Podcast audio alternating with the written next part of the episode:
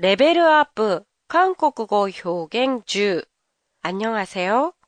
도쿄 타마시에 있는 한국어 교실 한교실입니다.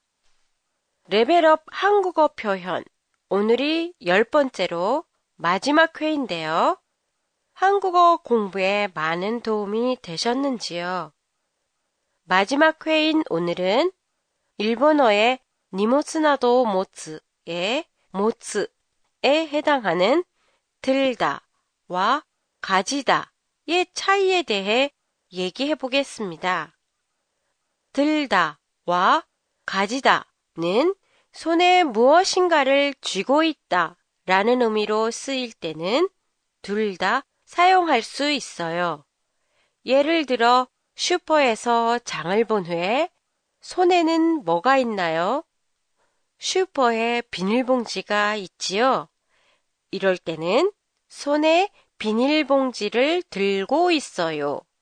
손에 비닐봉지를 가지고 있어요.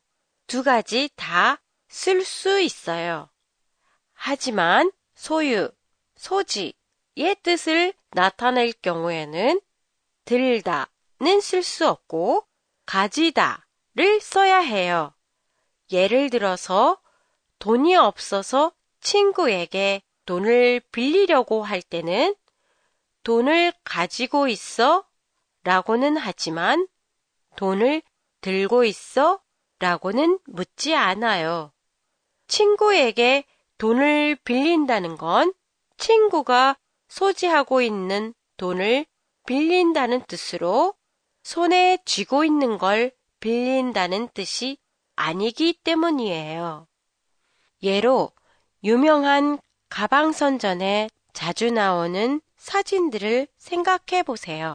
모델이 유명 브랜드의 가방을 들고 있는 장면이 많이 나오지요.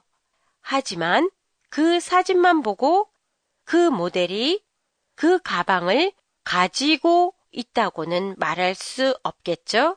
왜냐하면 그 가방이 모델 것인지 알 수 없으니까요. 한 교실의 페이스북에 들어가시면 오늘 팟캐스트의 일본어 설명이랑 예문들을 보실 수 있습니다. 팟캐스트에 대한 감상이나 의견도 기다리고 있겠습니다. 안녕히 계세요.